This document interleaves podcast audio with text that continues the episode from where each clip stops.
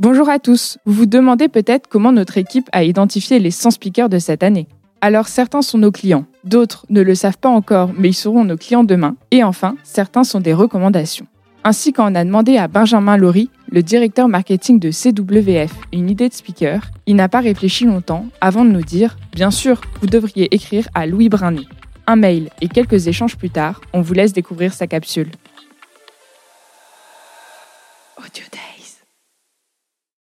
Bonjour, je suis Louis Brinet, directeur du service client Cdiscount. Pour commencer, je souhaite vous présenter Cdiscount en quelques mots. Fondé en 98 à Bordeaux, Cdiscount est un site pionnier et leader français du e-commerce. Notre mission Rendre possible l'accès aux biens et services au plus grand nombre en construisant une économie numérique européenne inclusive et responsable. Cdiscount joue aujourd'hui le rôle d'une plateforme qui réunit plus de 10 millions de clients par an, plus de 13 000 vendeurs, près de 100 millions de produits et un écosystème de partenaires industriels et de start-up. Nous ne sommes plus juste un site de e-commerce, mais nous commercialisons aussi nos meilleurs assets comme la logistique ou la techno. La relation client chez Cdiscount, c'est une transformation marathon qu'on a commencé en 2016. Depuis 5 ans, l'ensemble des actions que nous avons menées nous ont permis un bond en avant important. Concrètement, nous avons gagné plus de 15 points de NPS, ce qui est généralement un bon marqueur de la reconnaissance client. On peut imaginer ce qu'on veut comme parcours, communiquer sur le digital, au final, ce sont les clients qui nous jugent et sur des choses très simples. Quel a été notre cheminement? Je vais vous détailler les trois grandes phases par lesquelles nous sommes passés. Première étape, assurer les basiques. Ne vendons pas la lune si on ne sait pas assurer ses basiques. Et en relation client, le basique, c'est de répondre au client quand il a besoin d'aide. Nous avons pour cela fait le choix de développer massivement l'espace client pour les demandes les plus simples, et nous leur avons fait savoir. Annuler une commande prend ainsi quelques secondes sur l'espace client, là où ça prendra plusieurs minutes par téléphone. Cela nous permet désormais de répondre vite et bien à 65% des demandes de nos clients. En développant ce canal, nous avons mécaniquement diminué la pression sur nos autres canaux de contact, ce qui nous a permis en quelque sorte de desserrer les taux et faire un travail de fond pour professionnaliser nos centres d'appel. Aujourd'hui, le résultat est là. Dans 95% des cas, nous solutionnons le problème de nos clients en un seul contact. Deuxième étape, gagner en flexibilité pour se mettre en mesure de tester. Nous avons engagé en 2019 une réflexion autour du contact avec nos clients.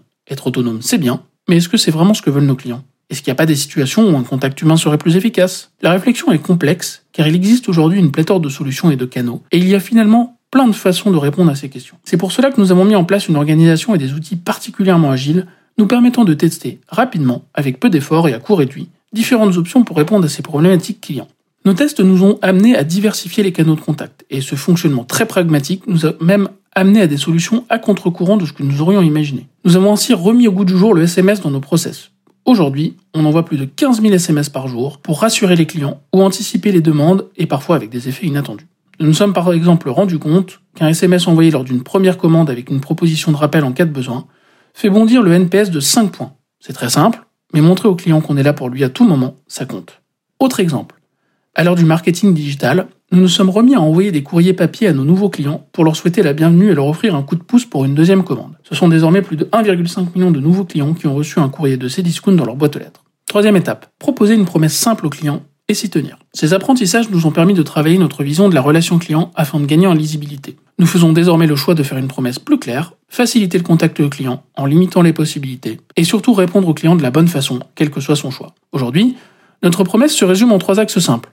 Pas de contact inutile, nous anticipons le problème. Aujourd'hui, ce sont plus de 30 000 clients par jour qui sont traités par des bots qui nous permettent de gérer les problèmes proactivement, parfois sans même que le client ne le remarque. Donner le choix au client de nous contacter par le canal de son choix, en autonomie, sur son espace, par téléphone, ou encore à l'écrit grâce au chat et aux réseaux sociaux. Proposer la bascule quand c'est nécessaire. Si le client commence sur l'espace client, nous lui proposons de chatter si besoin. Si le client commence à discuter sur les réseaux sociaux et veut nous appeler, c'est possible. Alors il reste encore beaucoup de chemin à parcourir, mais je suis convaincu qu'avec ces choix, nous proposons des solutions pragmatiques et adaptées à nos clients.